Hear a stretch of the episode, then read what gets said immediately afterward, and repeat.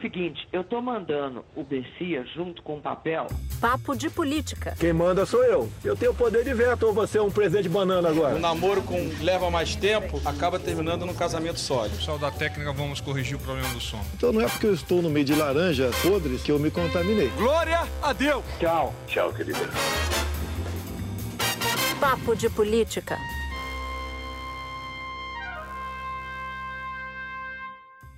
Começa agora o nosso Papo de Política do Rio, André Sadi. Aqui de São Paulo, Mônica Waldvogel. Bom, no episódio de hoje a gente vai falar sobre uma semana que começou com confusão né, na terceira via, com a prévia que não aconteceu do PSDB e que termina com algumas alterações nas placas tectônicas da eleição de 2022. União Brasil, por exemplo, anunciou a baixa de Mandetta. MDB colocou chapéu na cadeira com Simone Tebet. E a articulação que tem maior peso mesmo nessas peças do nosso war eleitoral é a possibilidade de aliança Lula-Alckmin. E a gente vai trazer detalhes do jantar recente entre os dois e já antecipar para vocês. Terá novo encontro entre os ex-adversários. Aliás, é o que os aliados estão esperando. Aumenta o som, fica com a gente que o Papo de Política está começando agora.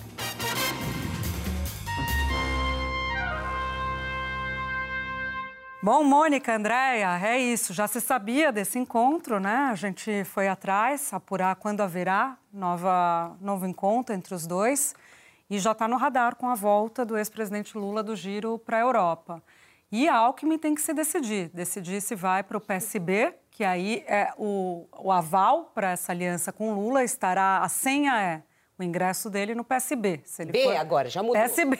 Eu também já fico. Mudou. B de bola. Eu, eu também fico, bola. eu fico é. sempre com o ouvido bem afiado, porque se falar PSD, é. aí é candidatura para o governo do Estado, Mônica. Porque era PSD até outros dias. É, que é o plano do Kassab. Mas tem uma questão, né, meninas? Isso é até uma apuração que eu, eu quero trazer aqui para o nosso papo o que a cúpula do PSD, Gilberto Kassab, eles têm dito nos bastidores. Olha, se for rolar essa chapa Lula-Alckmin, não vai ser pelo PSD, porque o PSD tem a pré-candidatura do Rodrigo Pacheco, pelo menos data hoje, né? Porque é, é aquela coisa, Mônica Júlia quem é candidato de fato não precisa anunciar. A pré-candidatura, ela serve para ter para que os partidos eles tenham de fato uma carta na manga, né?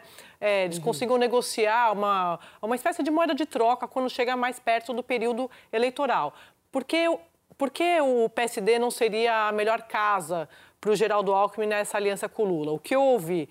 Bom, além do Pacheco candidato, o PSD ele tem se colocado como um partido que, que pode ser o partido da terceira via, ou seja, nem Lula nem Bolsonaro. Quando o Alckmin começa a dizer para o Kassab, começa a, começa a dizer ali para os seus aliados que ele está pensando de fato em levar adiante essa aliança com o ex-presidente Lula, ele está, é claro, se vinculando a imagem do partido é, no qual ele estará afiliado ao Partido dos Trabalhadores. Só que tem uma coisa, além do Kassab não querer isso, o Kassab quer o Geraldo Alckmin para derrotar a turma do Dória lá em São, aí em São Paulo, no palácio, na corrida pelo Palácio dos Bandeirantes.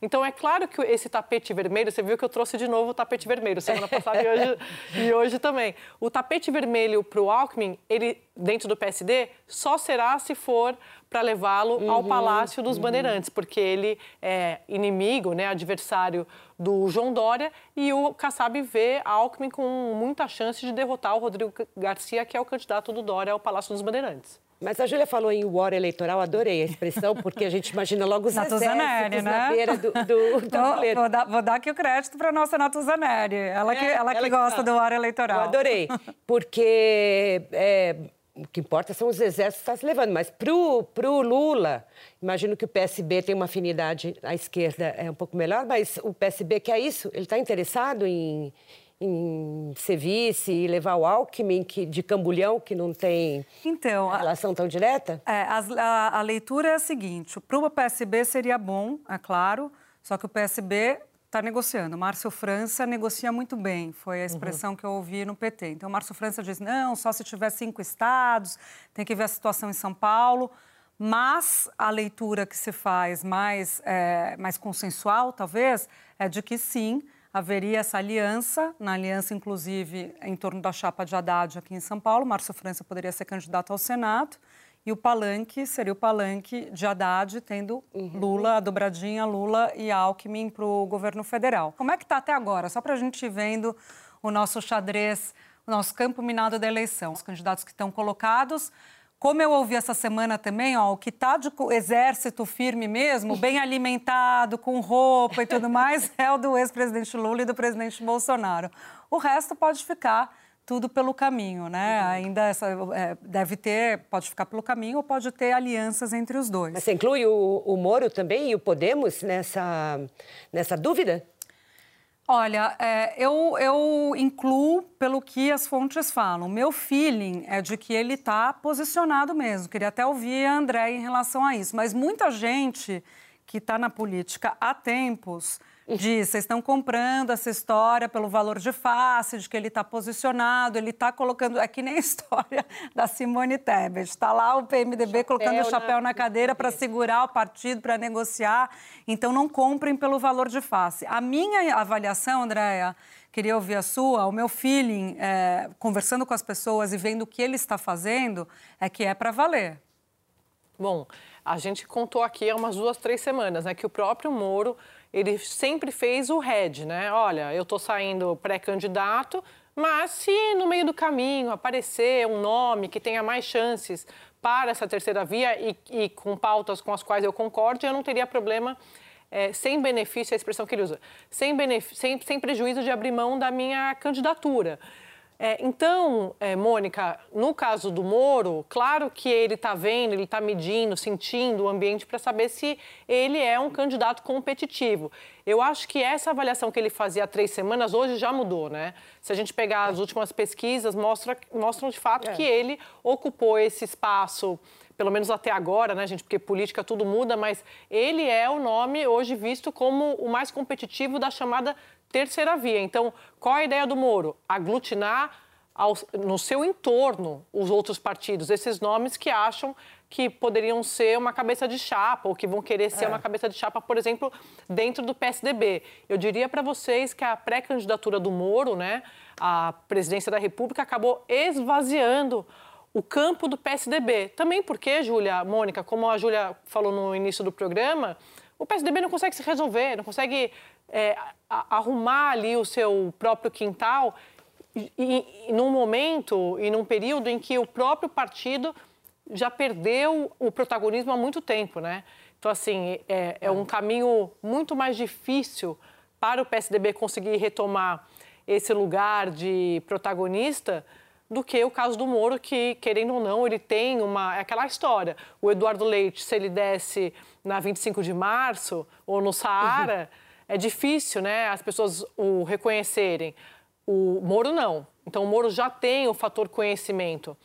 Para isso, ele, é, nesse sentido, ele sai em vantagem nesse campo aí da, da terceira via. Eu citei o Eduardo Leite, mas para citar os outros, a própria Simone Tebet, o Rodrigo Pacheco, o Dória é um pouco mais conhecido, é governador de São Paulo.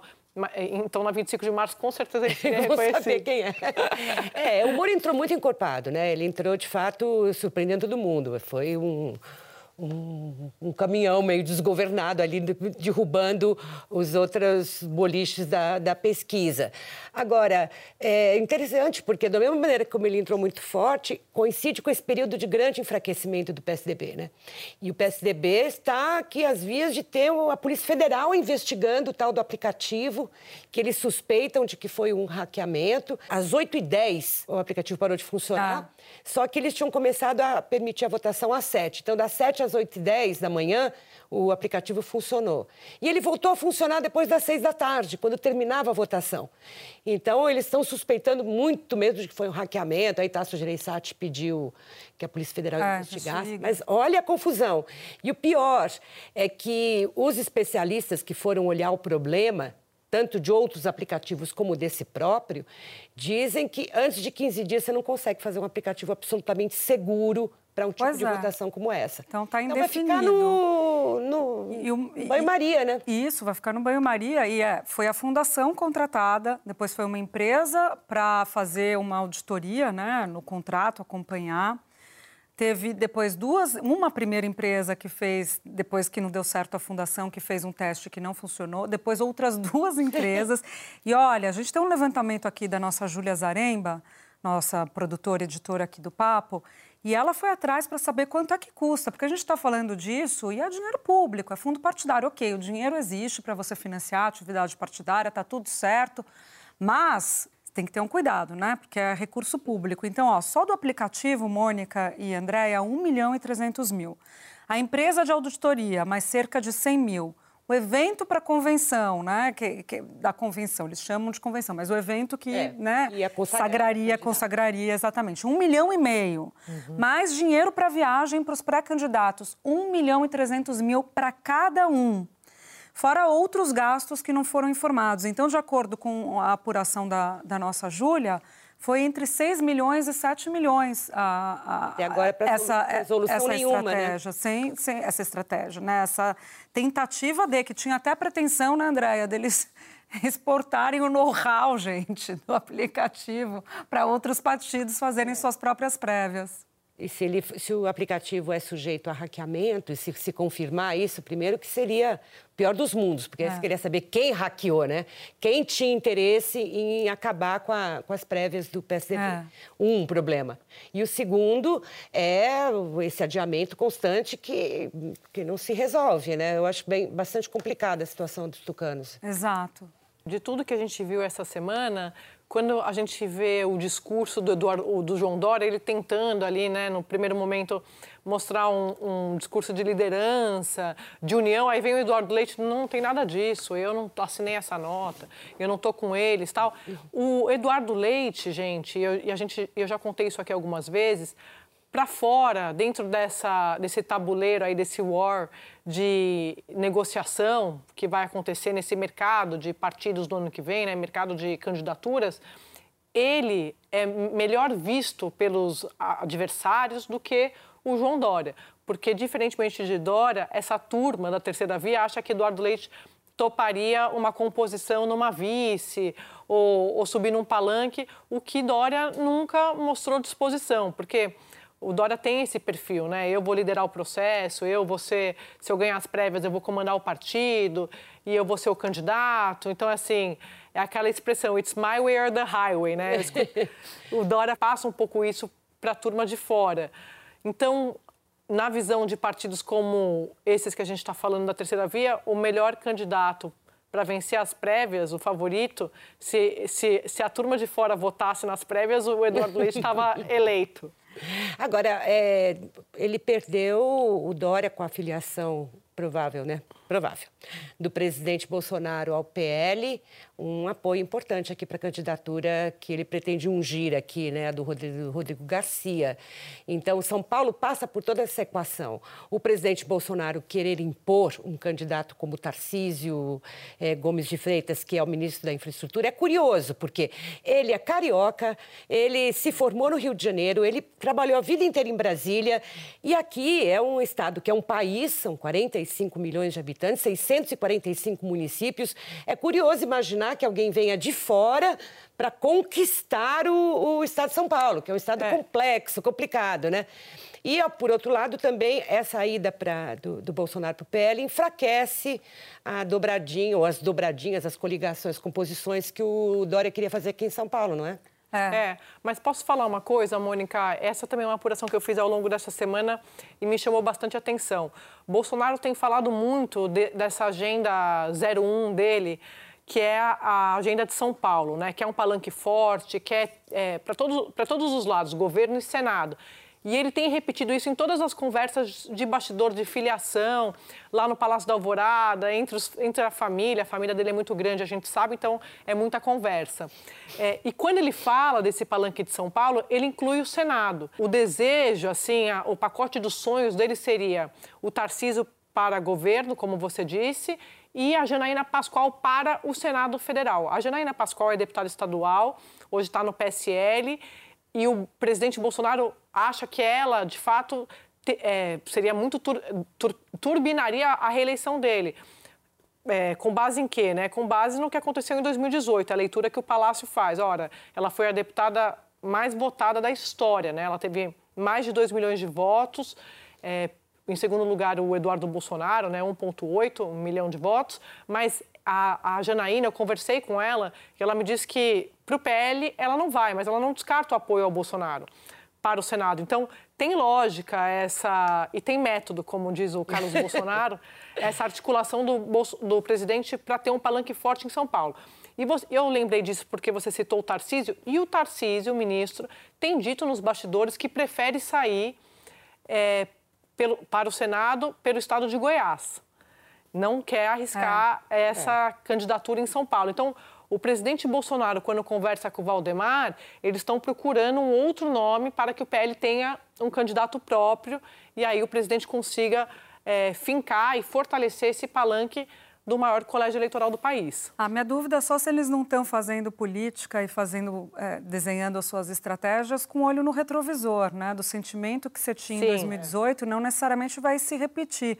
Muita gente vê que essa guinada direita que o Brasil deu na eleição, ela começa um pouco antes de 2016 já fica bastante vi, é, visível né, no resultado eleitoral da municipal de 16, tem o seu ápice em 18 e agora seria uma retração. Aliás, 2020 já tem uma pequena é, retração, uma, é. né?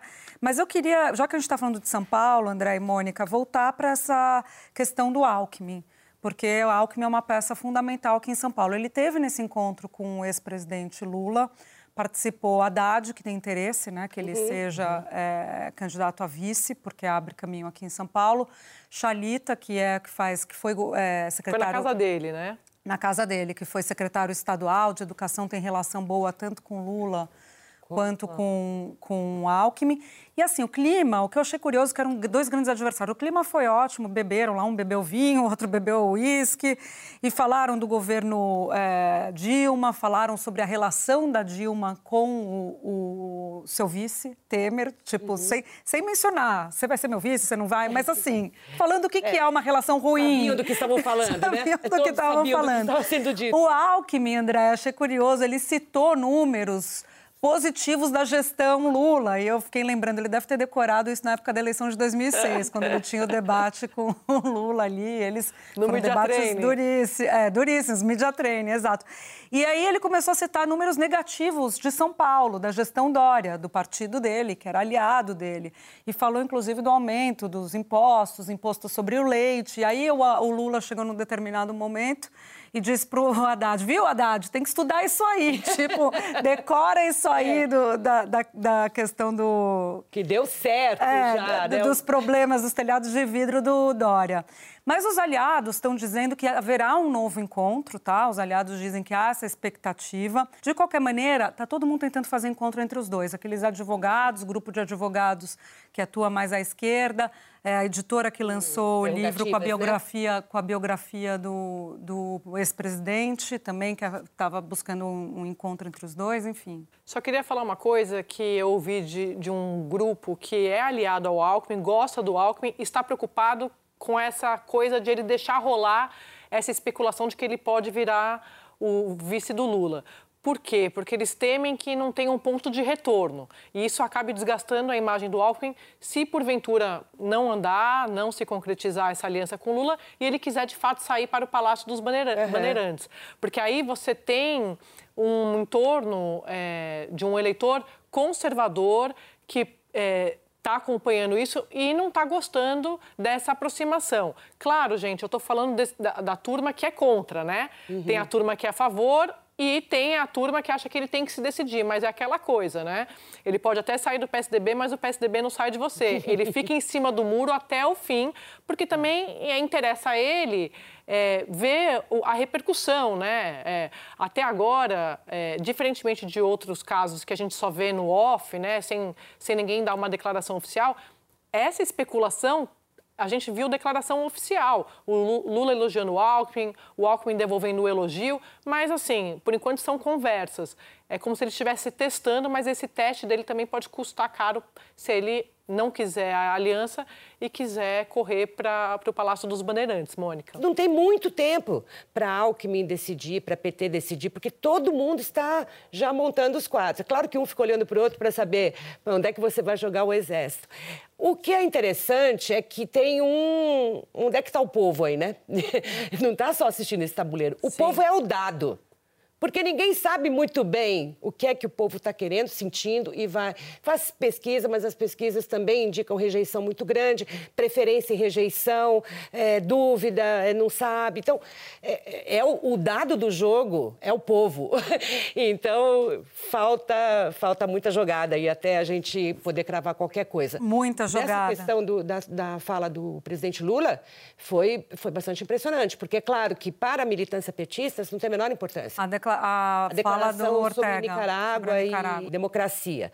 Para os que acham que democracia é uma das questões mais sérias que o Brasil tem que enfrentar nessa eleição, é, não admitem, não, não aceitam que haja ambiguidade nesse campo.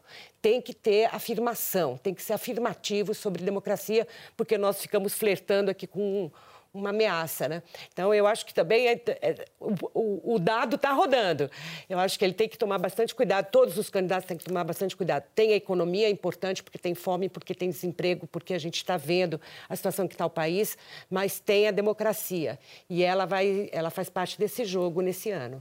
Bom, você estava falando de jogada, faltou a gente comentar aqui de algumas outras jogadas, né? A do MDB, que a gente citou, com o chapéu na cadeira de Simone Tebet. E foi engraçado que eu estava falando com uma fonte, óbvio, né? E aí falei, e a Simone, no meio das conversas todas, né? Moro, Sim. Bolsonaro, Lula, Alckmin, e a Simone? a fonte falou, que Simone?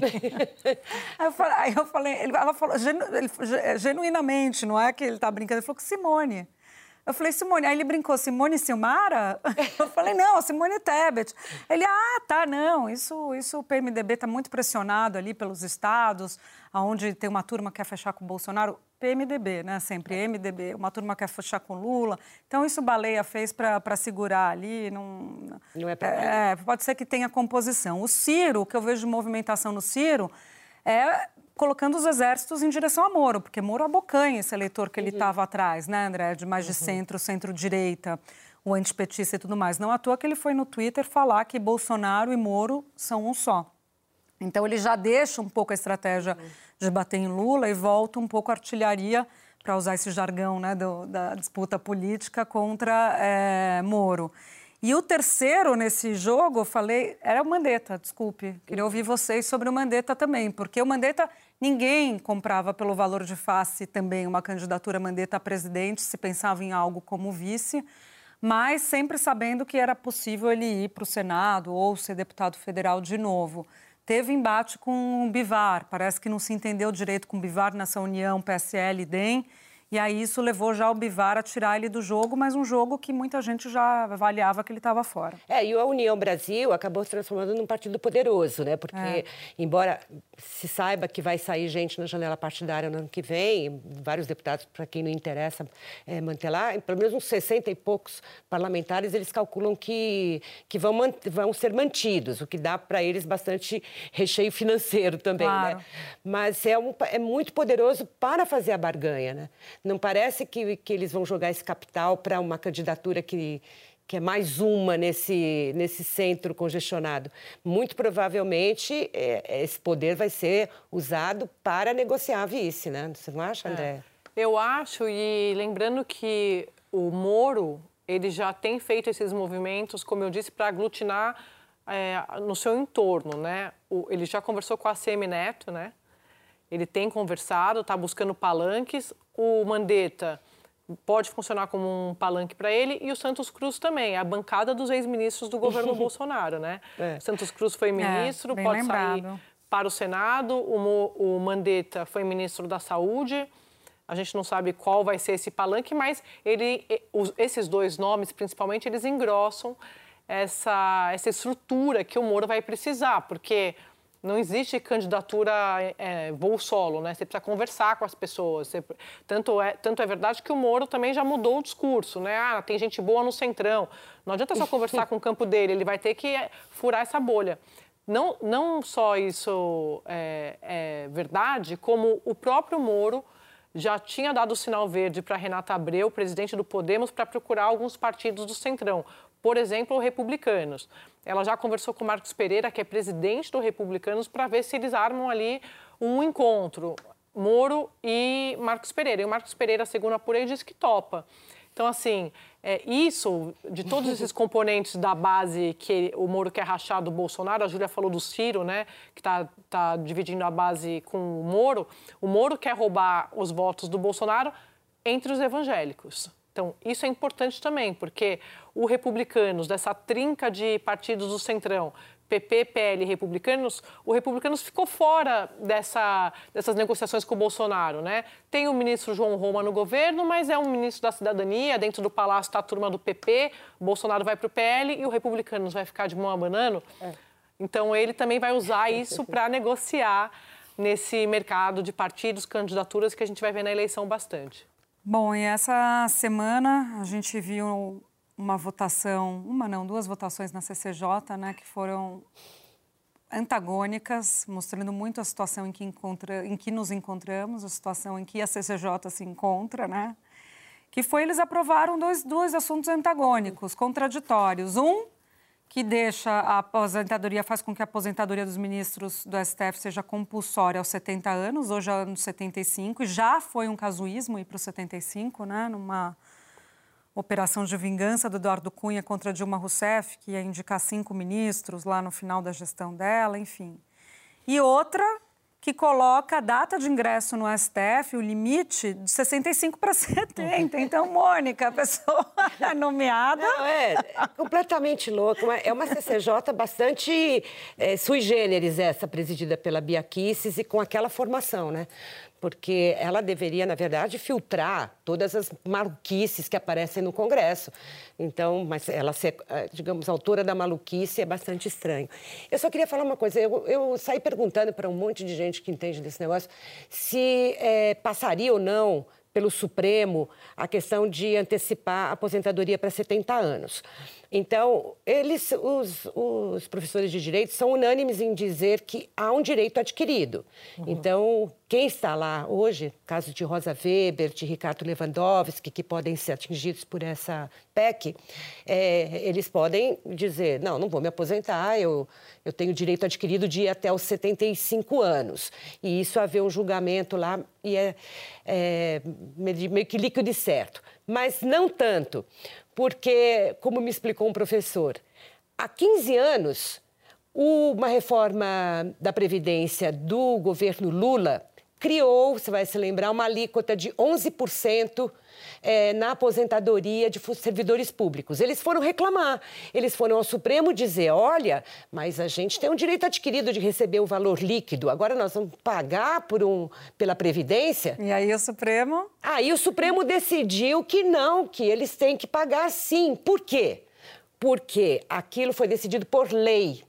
Então, é, por Constituição, aliás, e não por, por lei. PEC. Se for, ah, o, o, o, o artigo 5 ele diz muito claramente que o direito nenhuma lei pode ferir o direito adquirido. Sim. E aquilo foi uma emenda constitucional. Então, a emenda constitucional pode ferir direitos adquiridos. Uma lei é que não pode. Porque foi a emenda constitucional do Supremo naquela época. A Constituição ela é alterada pela é. emenda, né? Então, o texto constitucional se torna outro. Então, eles é. dizem que agora, se isso cair no Supremo, eles vão ter que fazer um cavalo de pau para anular essa jurisprudência e transformá-la numa outra interpretação a favor é. deles agora. Portanto, Eu tudo é uma grande bagunça. Uma grande bagunça. Eu não sei o que é cláusula pétrea, né? Que aí você não mexe nem por emenda, né? é. né? Só ia é, acrescentar sobre a PEC, que me chamou a atenção, uma informação que eu apurei, que foi a seguinte eu fui tentar entender de onde saiu essa ideia né, da PEC do Cacaleão. O que eu apurei é que partiu, segundo os deputados com quem eu conversei, do judiciário. Não foi uma iniciativa do, da política, pelo menos é a, a argumentação que eles estão usando para justificar a PEC. Eles, eles querem uma janelinha mais ampla, né, para poder entrar no Supremo. É, eles estão dizendo que a, PEC, a ideia da PEC surgiu de alguns magistrados que procuraram deputados com quem eles têm interlocução E a esses deputados, entre eles o deputado Cacá Leão, ele levou essa, essa, essa proposta para o presidente da Câmara, o deputado Arthur Lira e outros parlamentares, e eles acharam que tudo bem, vamos tocar. A expressão que eu vi foi essa, deram sinal verde para a gente tocar.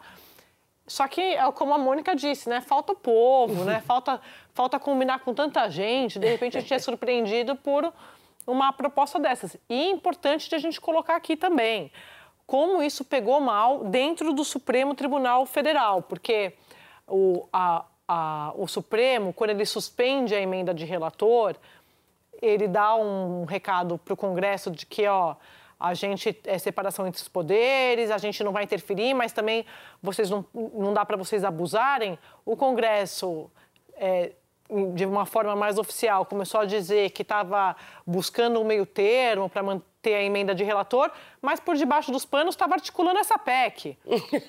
Então, quer dizer assim, não é, é. né? Não é, não é Nada tudo... é na... o que parece, Não né? é, Mônica, não é. Então, assim, pegou de surpresa ministros do Supremo, principalmente por causa dessa primeira informação que eu trouxe. Eles também sabem que partiu de ministros do STJ, de é, ministros do TCU, essa ideia de você mudar a idade máxima para você fazer indicação para o Tribunal Superior.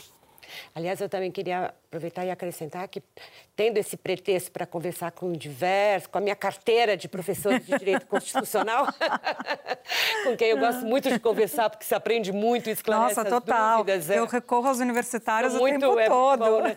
E eu perguntei para eles sobre o André Mendonça, quer dizer, afinal de contas, a entrada, a chegada de um ministro supremo é muito importante para o país, muito importante para o direito, Nossa, muito importante para quem, para, enfim, para todo mundo, né? Decide muita coisa. E todos me falaram a mesma, levantaram o mesmo problema. Falaram: olha, todo mundo aqui foi atrás de tentar conhecer o pensamento vivo de direito é, do, de André Mendonça. O problema é que ele não tem publicação. Ele não tem uma publicação, ele, é, uma, uma, uma, uma Publicação acadêmica, produção acadêmica. acadêmica que esteja publicada, coisa que é normal em quem pleiteia um, um posto no Supremo, e que pudesse dizer, olha, ele é dessa ou daquela corrente, ele acredita nesse, naqueles princípios do direito. Isso é uma incógnita. Só se sabe que ele é terrivelmente evangélico e que ele, enfim, provavelmente vai se preocupar com as pautas de costume, mas as pautas de costume são raras de aparecer no, no Supremo. O Supremo é um dia a dia agora de política, porque eles politizaram demais a atividade, e de questões de criminais, penais, né? né? É. Penais, tanto que, que enfim, a depender da turma, né, André, que ele entrar, Uhum. porque É. as questões criminais foram para a turma, né? Algumas saíram da turma, foi para o plenário. Eu sempre me perco, né? Criaram as É. turmas para analisar as questões criminais e dar rapidez ali para o plenário.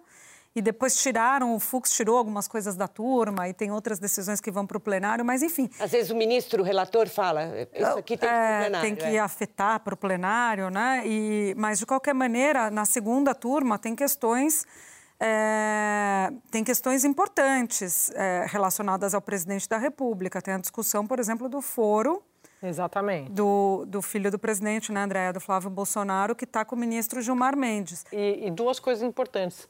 Por exemplo, questão do foro. O ministro Gilmar, ele já liberou para semana que vem a discussão do, fo, do, do foro que estava pendente lá na, no Supremo. Vamos supor que o ministro André Mendonça ele seja aprovado e já comece, né, já começa a trabalhar. Ele vai ter que se inteirar do assunto. Quer dizer, um caso que está pendente há mais de um ano... Vai pedir vista. Ele pede vista, quer, ou seja, ó, e os investigadores desse caso do Flávio estão esperando a palavra final do Supremo para decidir o que fazer com o caso das rachadinhas. Então você vê, dentro disso que a Mônica estava falando, como é importante a composição do tribunal. E assim, né, gente, é um efeito dominó. O Senado segurou é, por suas questões internas ali, o Davi Alcolumbre com a, com a sua agenda, é, com a sua, a sua agenda, né? Não sabemos o que, vai, o que o Senado vai fazer com a indicação do André Mendonça. E a Mônica, quando ela fala da pauta de costumes, você tem toda a razão. E o que a gente não sabe é a expectativa do André Mendonça junto ao Supremo, mas a gente tem certeza do que espera o presidente Bolsonaro, que alguém, como ele costuma, costumava dizer do ministro Cássio, um ministro que sentasse para tomar cerveja com ele, não é isso? É isso. E, e aparentemente, não sei se estão tomando cerveja, mas é, nenhuma decisão do ministro Cássio foi contrária aos interesses Não. do Palácio.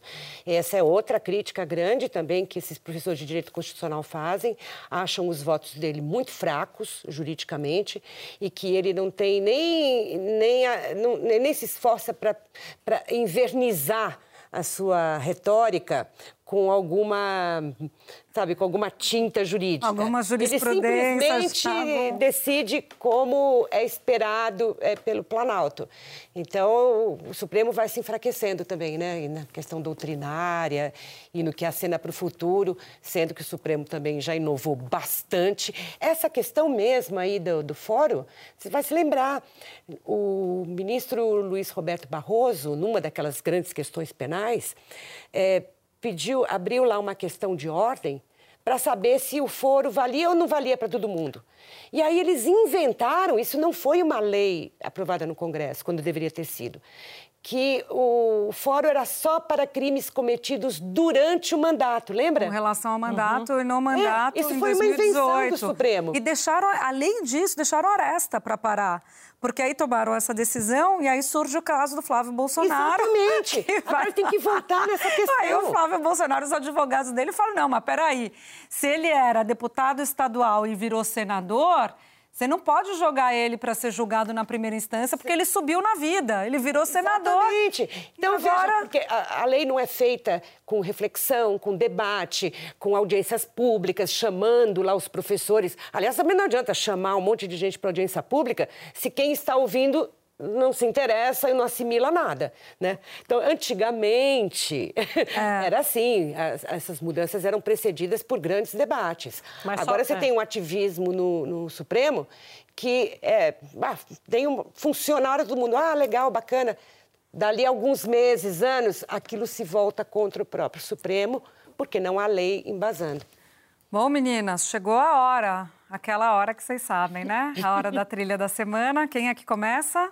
Eu tenho que pegar minha cola, já aviso. Eu vou pegar essa, esse gancho da aprovação ou não do André Mendonça, porque eu acho que depois de quatro meses ele ouvir que foi marcada a sabatina dele, né?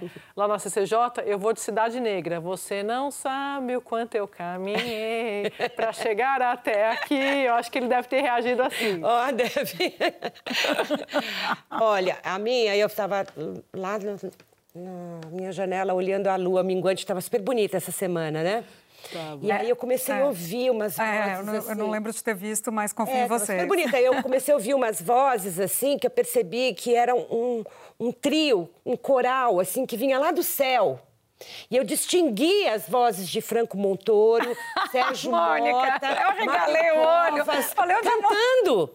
E eles cantavam assim, ó.